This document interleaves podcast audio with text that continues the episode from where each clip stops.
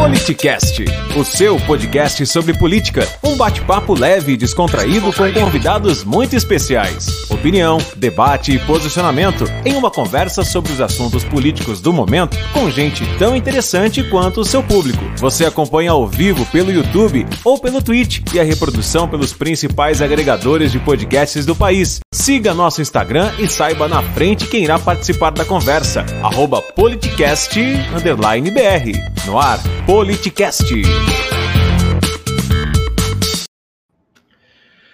Bom, hoje nós estamos com Edinardo Schettini, ele que foi vereador em Matão, reeleito com a maior votação da história do município, foi presidente da Câmara Municipal e em 2016 foi eleito prefeito com 89% dos votos.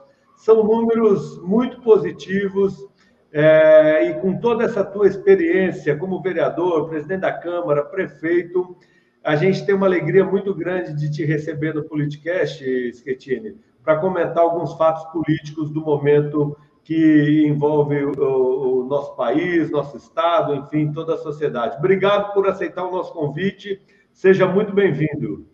Ô Marcelo, eu que agradeço. É uma honra muito grande. É, a gente se conheceu aí em 2016, eu passei a ter uma admiração muito grande pelo teu posicionamento, tua forma de conduzir os debates, as conversas, as propostas. Então, eu digo que é uma alegria muito grande no dia de hoje nós estarmos aqui juntos para discutirmos algumas questões do cenário estadual, nacional, como você mesmo disse.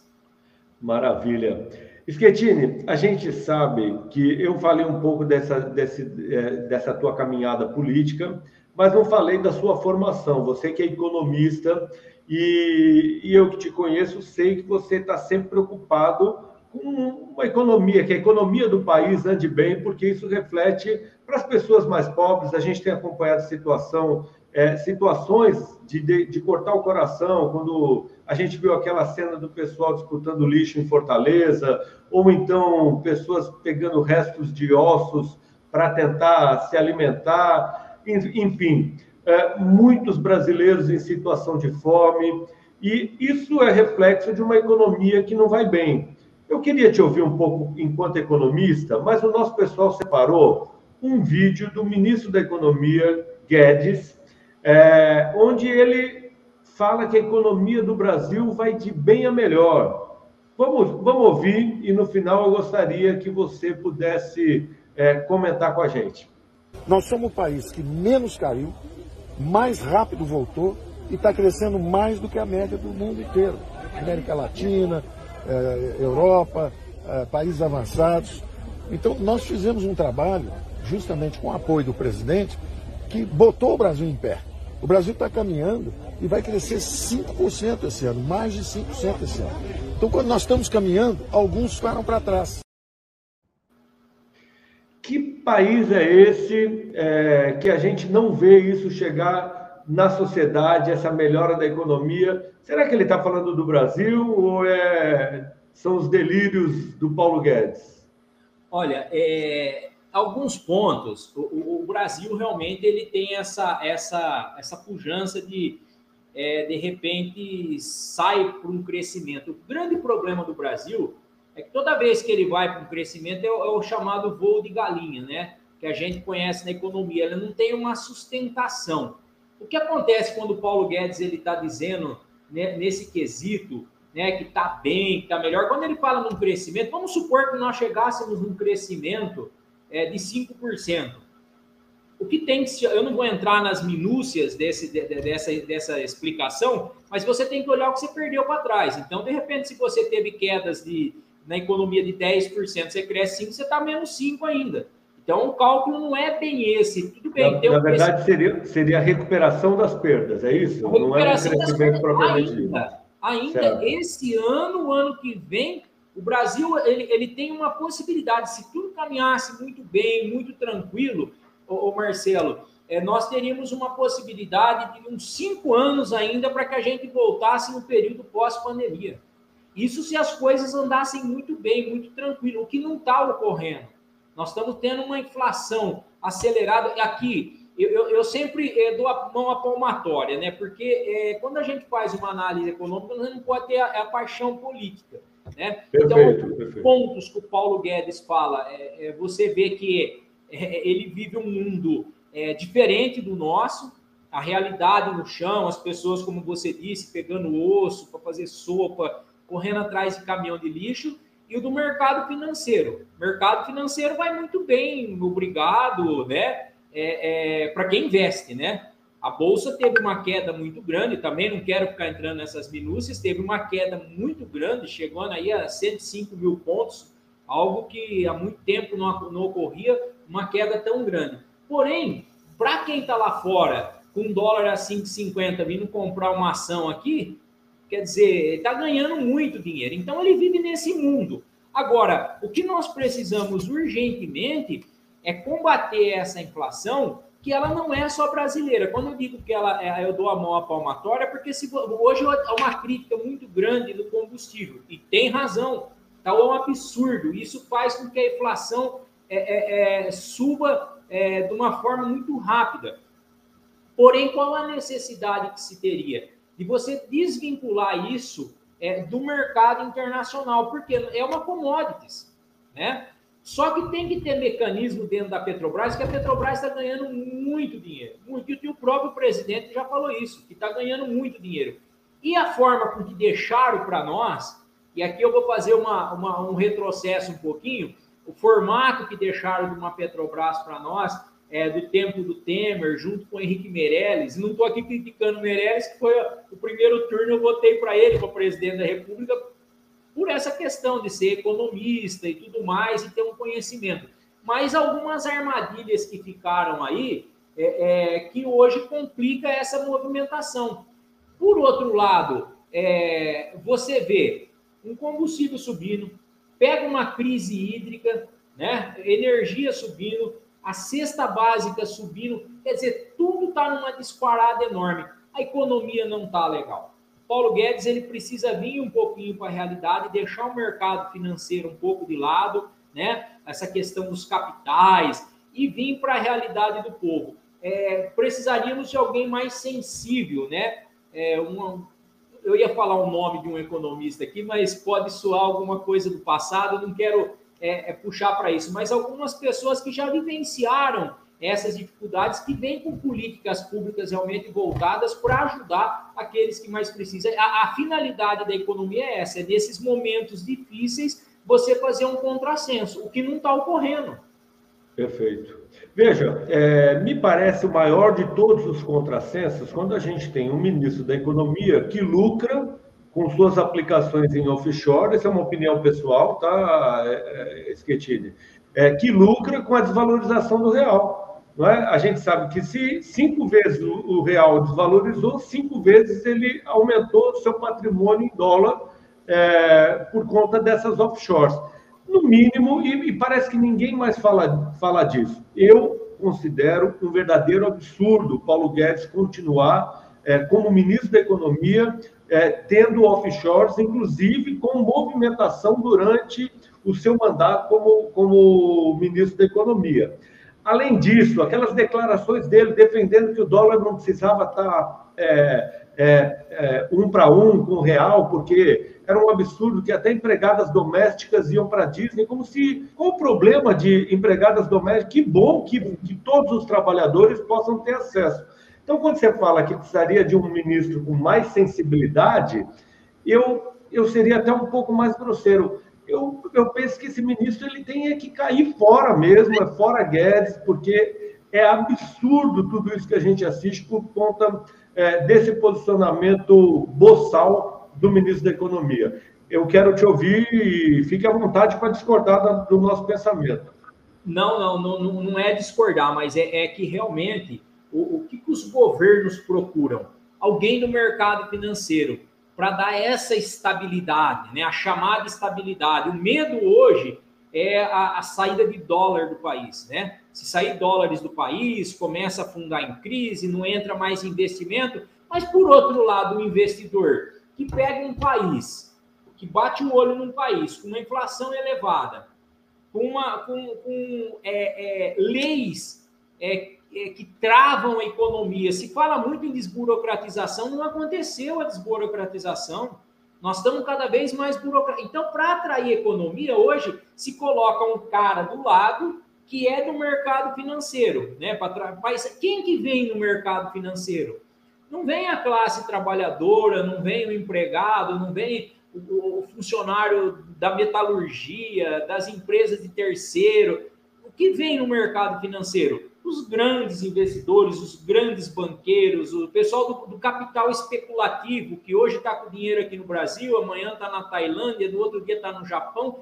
E aí você não consegue firmar uma política. Então, eu não estou discordando de forma alguma. Eu, eu, eu acredito, eu entendi o lado de chamar ele como ministro, assim como foi feito, o Temer fez com o Henrique Meirelles, né? Sempre alguém do mercado financeiro, porém a economia não consegue decolar, porque não há um planejamento para que você venha. É, é, eu gosto muito de ouvir, é, eu gosto muito de ouvir as entrevistas do gostem ou não, do tempo da ditadura, mas eu estou analisando como economista o Delfim Neto.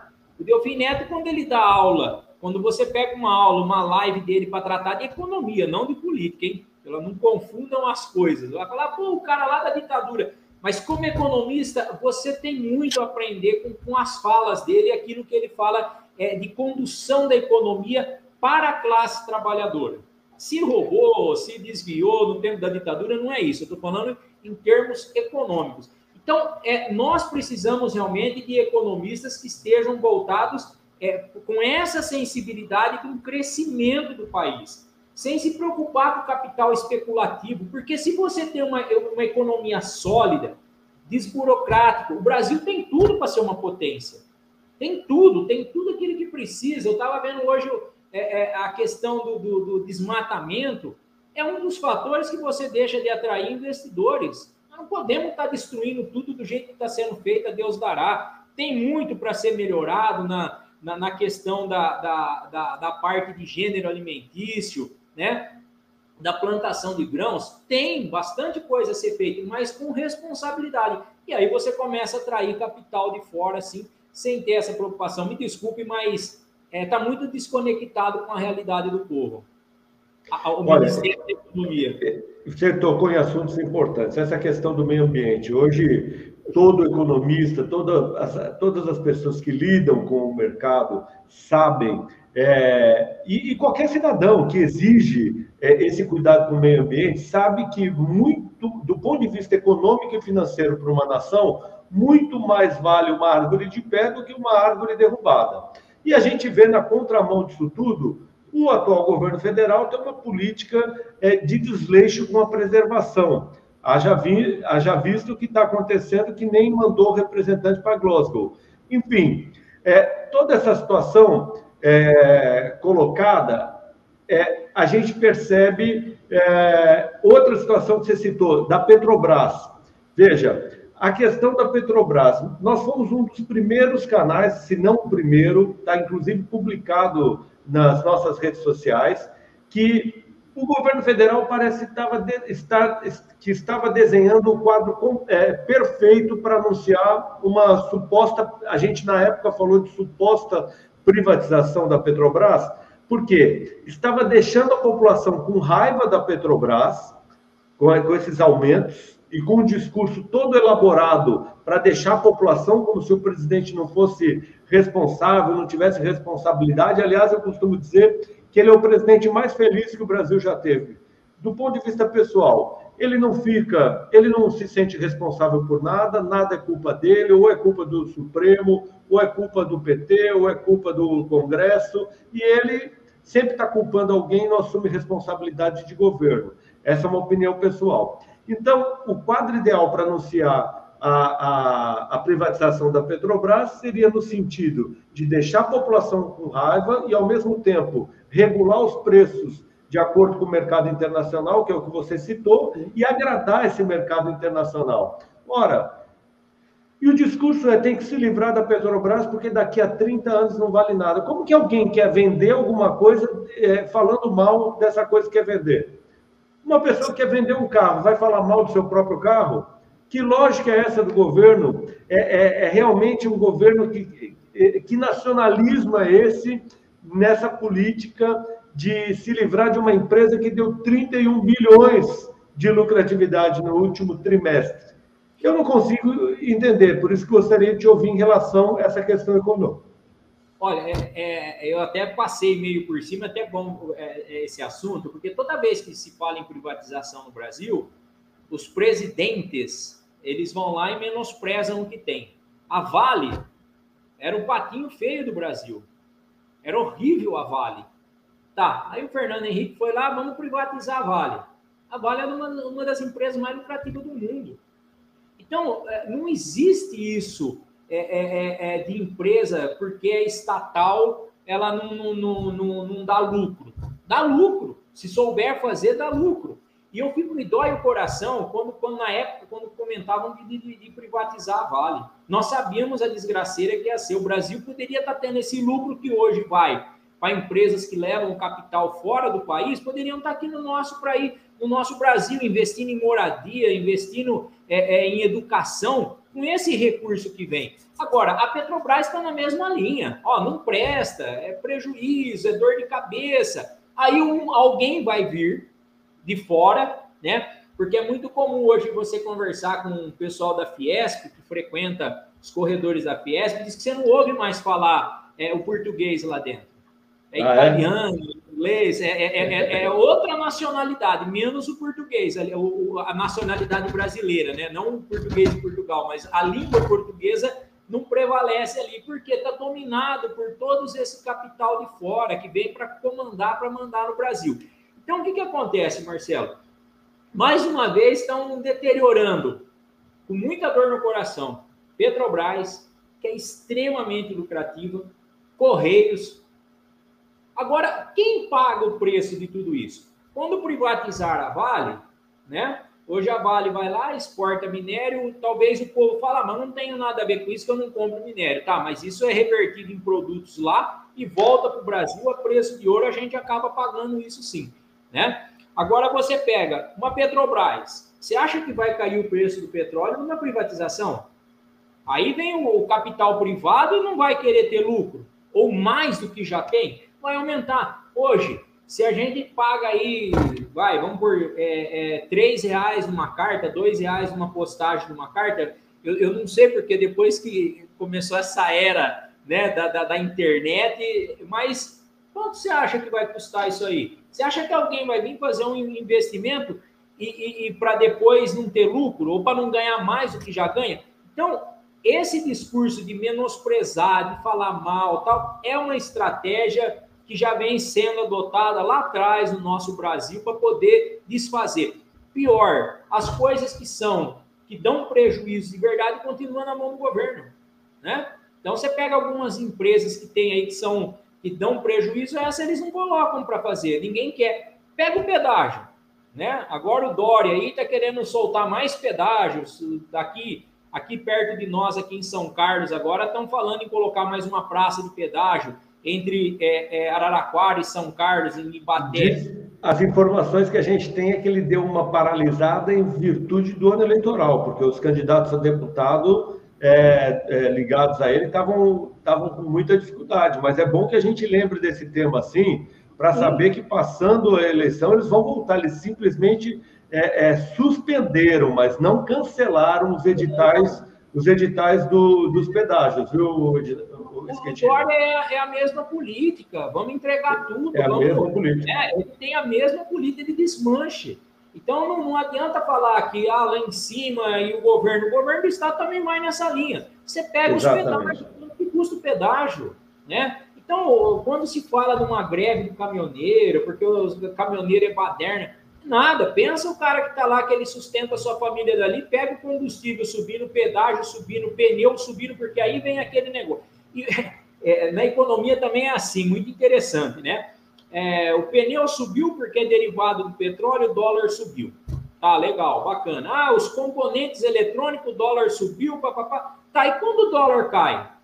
Por que, que esses preços não voltam para a normalidade? Porque o Brasil não investe é, em ciência, não, não, sai dessa dependência do, do, do, do, do estrangeiro. sabe? Perfeito. E nós temos um potencial. Aí você pega o presidente da República cortando recursos das universidades.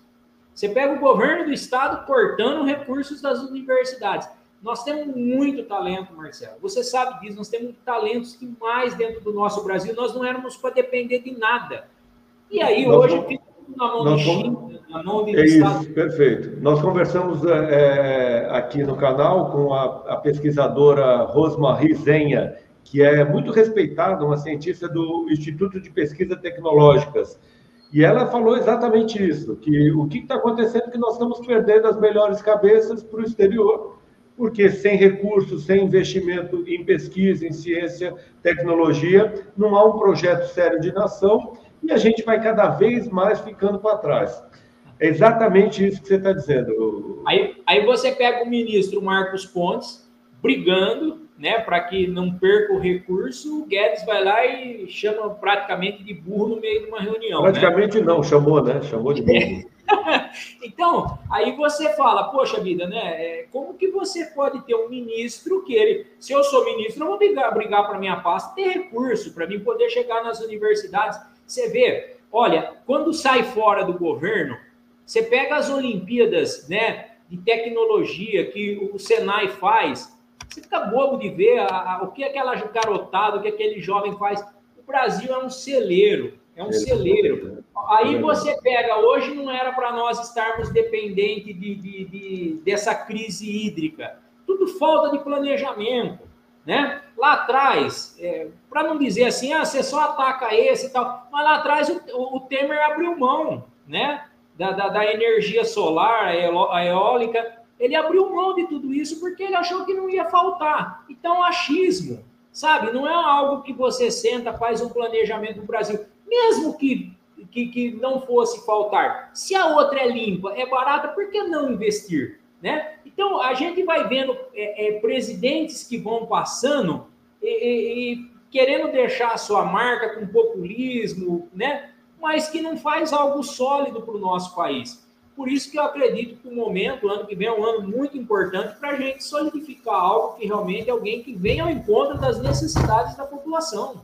É perfeito. Para a gente fechar essa questão da Petrobras, o pessoal é, é, que acompanha as nossas redes sociais, sobretudo no Instagram, mandaram muitos vídeos da época da eleição, onde tanto o Bolsonaro quanto os seus filhos, para se eleger, criticavam o preço da Petrobras, que era um absurdo, três reais, que não podia estar indexado com o dólar, etc. E agora eles culpam o mercado internacional e parece que aqueles que têm uma adesão ao bolsonarismo, aquilo que você falou, não avaliam a questão é, é, de uma maneira fria, é, aprovam de qualquer maneira.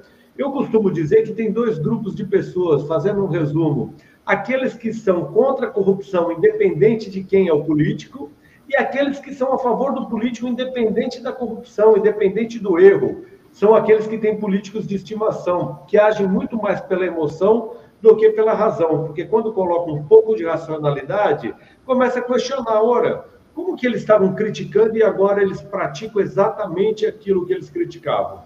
Outra questão é, do meio ambiente, a gente recebeu vídeos onde é, os, as pessoas com essa emoção, que apoiam sem grandes racionalidades, é, é, chamando de mito, quando ele declarou: é, vocês não cuidaram das suas florestas, deixa que a gente cuida da nossa, para justificar o desmatamento no Amazonas.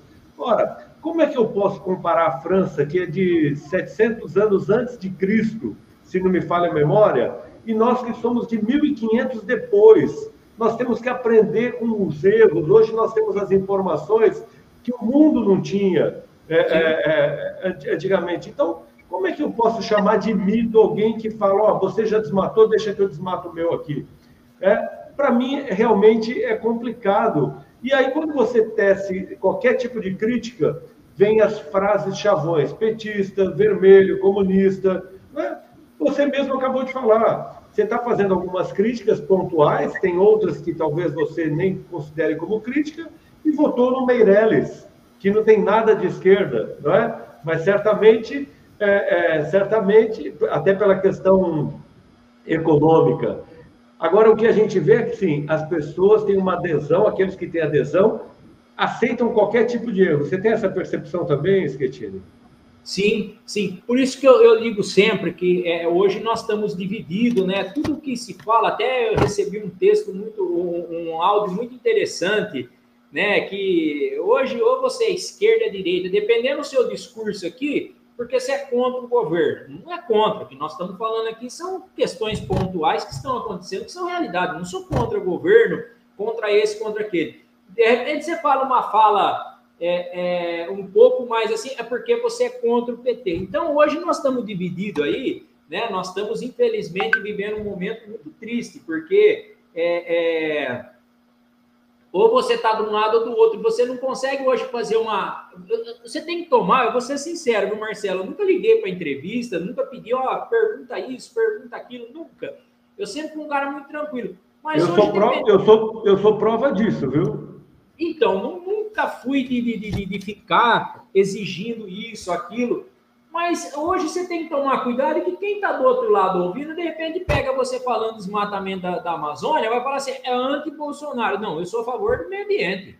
Perfeito. Né? É hoje isso. nós estamos vivendo muito é essa polarização, isso. Sabe? Esquerda, direita, esquerda, direita. Nós não somos esquerda direita, nós somos de Deus, nós somos de Jesus. E, o, mundo, e... o, mundo, o mundo não é binário, né? Existem tantas é. opções em todos os segmentos, né? Não precisa ser A ou B, né?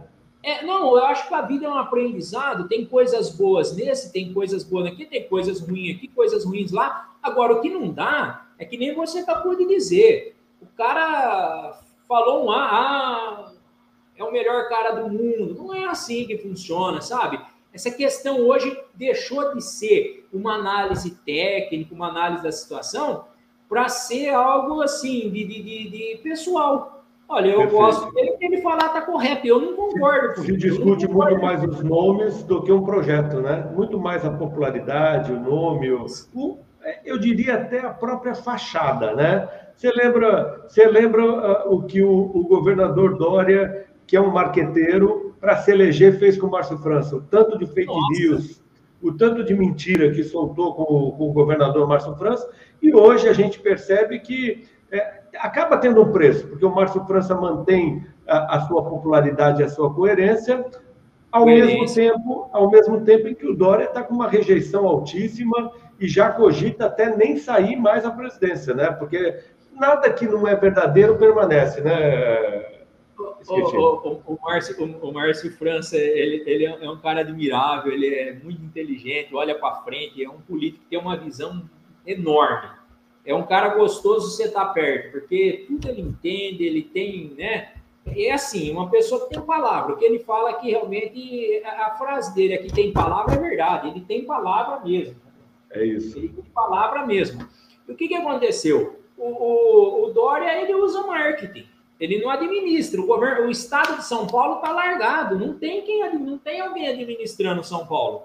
São Paulo está aí para marketing e tudo mais. E num encontro agora muito recente, o Márcio França falou assim, né? Que o, o, uns é a favor da esquerda, outro da direita, para não falar nome aqui, tal, tal. Então tá dividido. O único cara que é unanimidade é o, é o Dória. Né? Ninguém gosta. Ele, é o cara que ele consegue ser unânime. Ninguém gosta dele. Um não gosta do Lula, outro não gosta do Bolsonaro. Uns gostam do Lula, outros gostam do Bolsonaro. O Dória, ele já é unânime, ele é único. Ninguém é gosta dele. Porque é isso mesmo. A pessoa que não tem palavra, a pessoa que não honra. Um exemplo.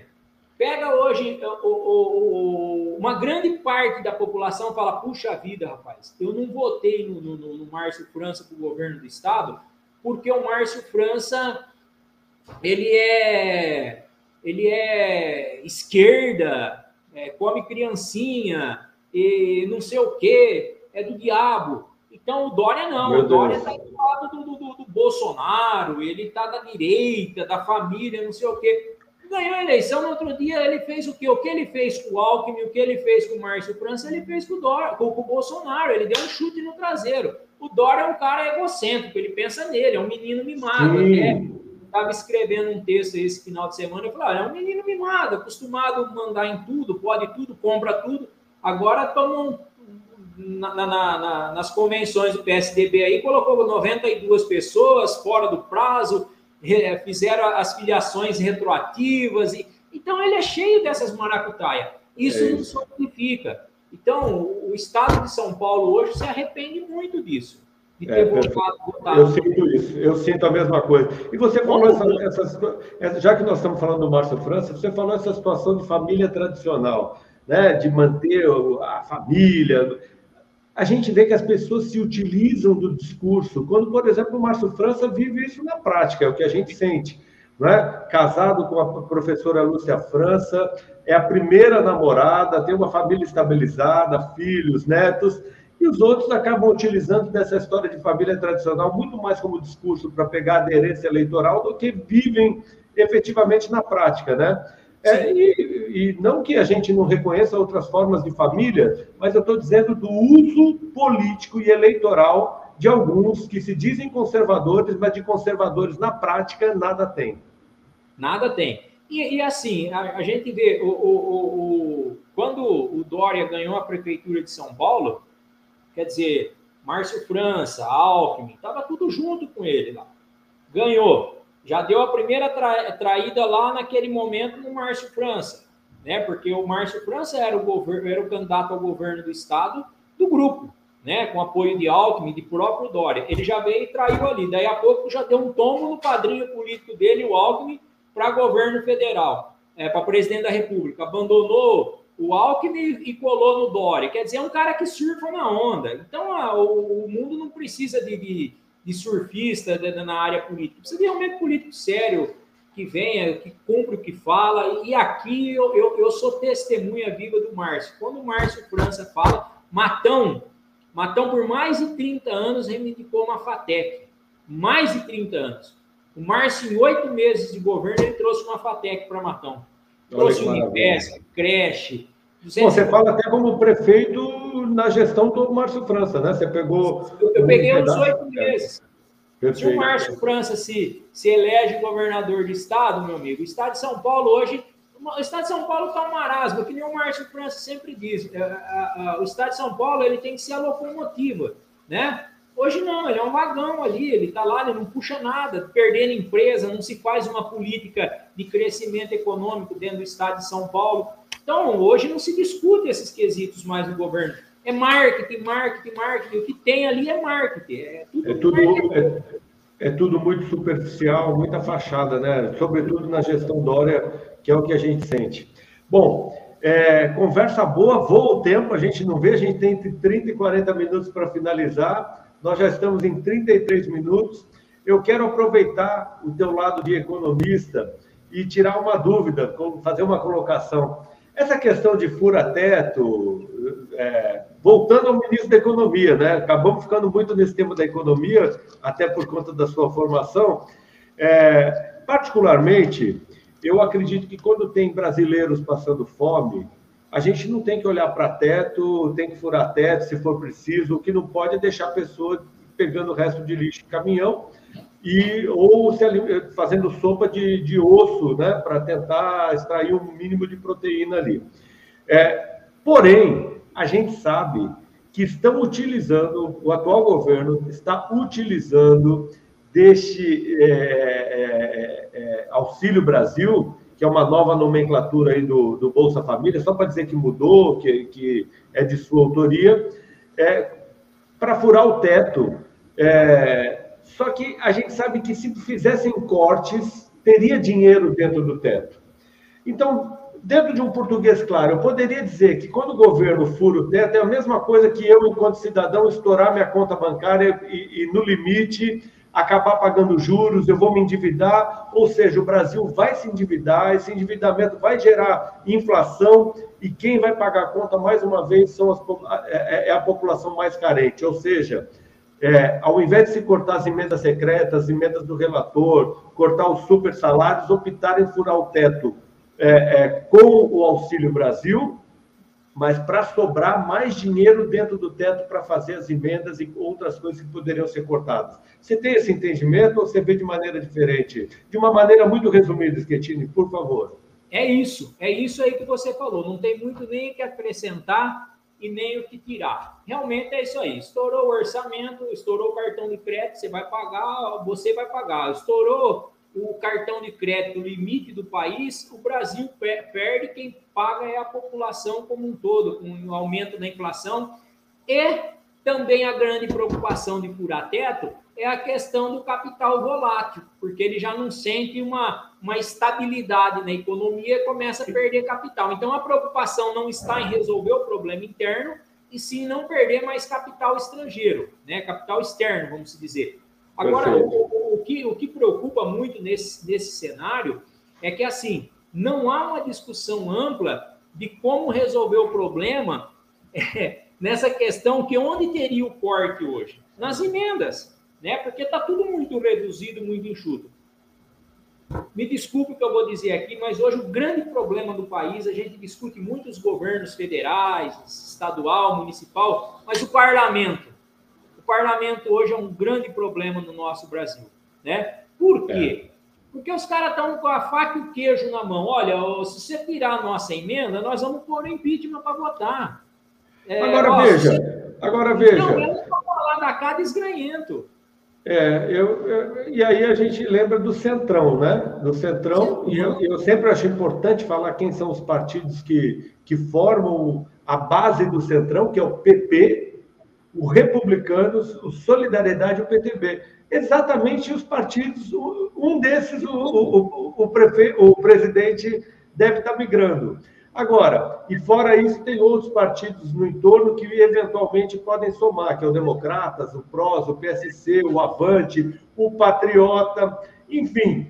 É, eu estou dizendo isso que o parlamento é um problema. Agora, pior é quando tem um, presi um presidente que banca esse parlamento com emendas secretas do relator para que fique, fique tudo. O que precisa mudar são as fórmulas, né? É, não adianta fazer discurso de mudança, fazer discurso criticando e, e, e, repetir as velhas fórmulas, que é o que a gente vê acontecer no Brasil, e, e a gente não pode embarcar nessa, né, Schettini? Onde se discute, você falou isso, os nomes, se é José Maria ou Mané, e não se discute um projeto novo para o Brasil.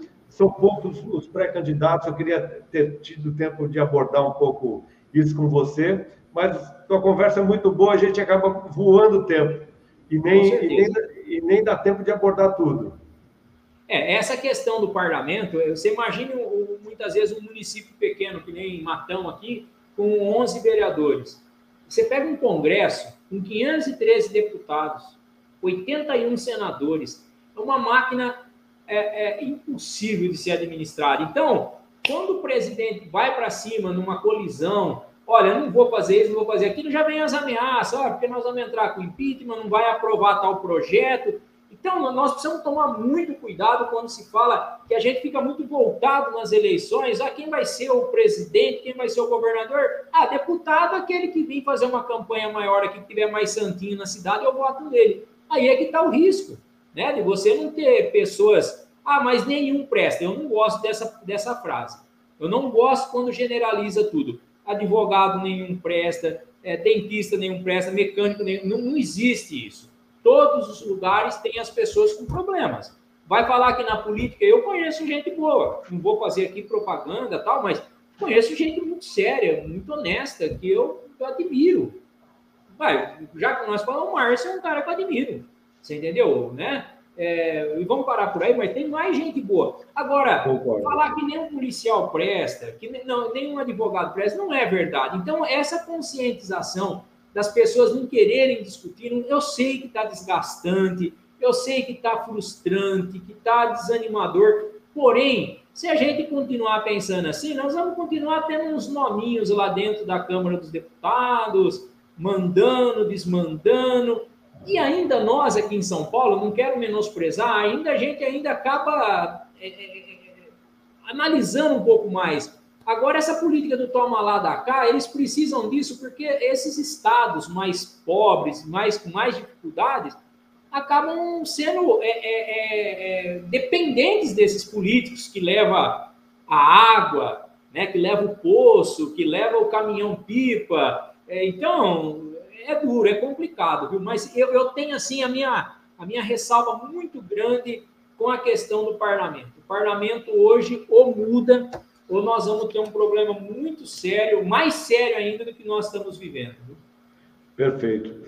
Schettini, é, lembrando que nós estamos aí por três plataformas de vídeo ao vivo, o YouTube, o Twitch e o Twitter, tá? E também nas plataformas de áudio, Google Podcasts, Spotify e Cashbox. As pessoas que nos acompanham por vídeo, talvez ainda dê tempo da gente colocar alguma pergunta ou comentário no ar. Nós vamos agora para aquele jogo chama bate-rebate. Eu entro com uma frase ou uma palavra e você fala em uma palavra aquilo que te vem à cabeça. Pode ser? Pode. É jogo rápido. Uma série para indicar. Nossa. Ou filme? Olha, filme hoje eu ainda tenho é, o Resgate do Soldado Ryan. Ótimo. Um livro para indicar? Bíblia. Qual característica mais admira no ser humano? A verdade. E a que menos admira? Mentira. Dar o peixe ou ensinar a pescar? Ensinar a pescar. Deus? Em primeiro lugar. Brasil? Acima de tudo. Família? Essencial, primordial. Dar o peixe ou. Ah, já foi, perdão. Lider... Uma liderança política que te inspire? Márcio França. Alguma mulher que te inspira na política? Na política? De cabeça, não. Segundo turno desejável para o ano que vem, entre os nomes que estão colocados, tá? Entre os 11 pré-candidatos que o Brasil tem à presidência da República, cite dois que seria o desejável na sua concepção de país. Moro. E. O duro Moro contra quem? que tem aí, tá duro de bater né, de primeira, viu? Uma segunda opção, não? Olha, não, não, não, não me dei na cabeça, não. Tá. Cloroquina como tratamento precoce? É, de jeito nenhum. Flexibilização do acesso às armas? Também não. Terra plana? Sim. Fuzil ou feijão? Feijão. Cota racial para as universidades? É, cota racial ou é, social.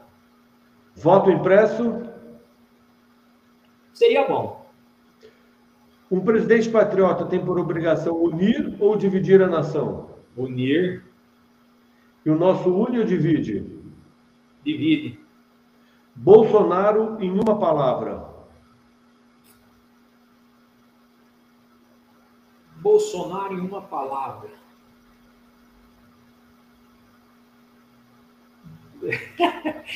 É perigoso, mas é meio louco. Meio louco. Eu achei que era perigoso. Eu achei que era um, é, é perigoso. Ai. É... Perigoso hoje, perigoso hoje, Marcelo, tá falar o que você pensa. Entendi, eu entendi. É, só fiz uma brincadeira mesmo. Schettini, uma frase para a gente fechar nossa conversa. Jesus salva. Amém. Um forte abraço, obrigado pela tua participação, uma honra ter você com a gente. A honra é toda. Politicast, o seu podcast sobre política. Você acompanha ao vivo pelo YouTube ou pelo Twitch e a reprodução pelos principais agregadores de podcasts do país. Siga nosso Instagram e saiba na frente quem irá participar da conversa. Arroba politicast_br. No ar, Politicast.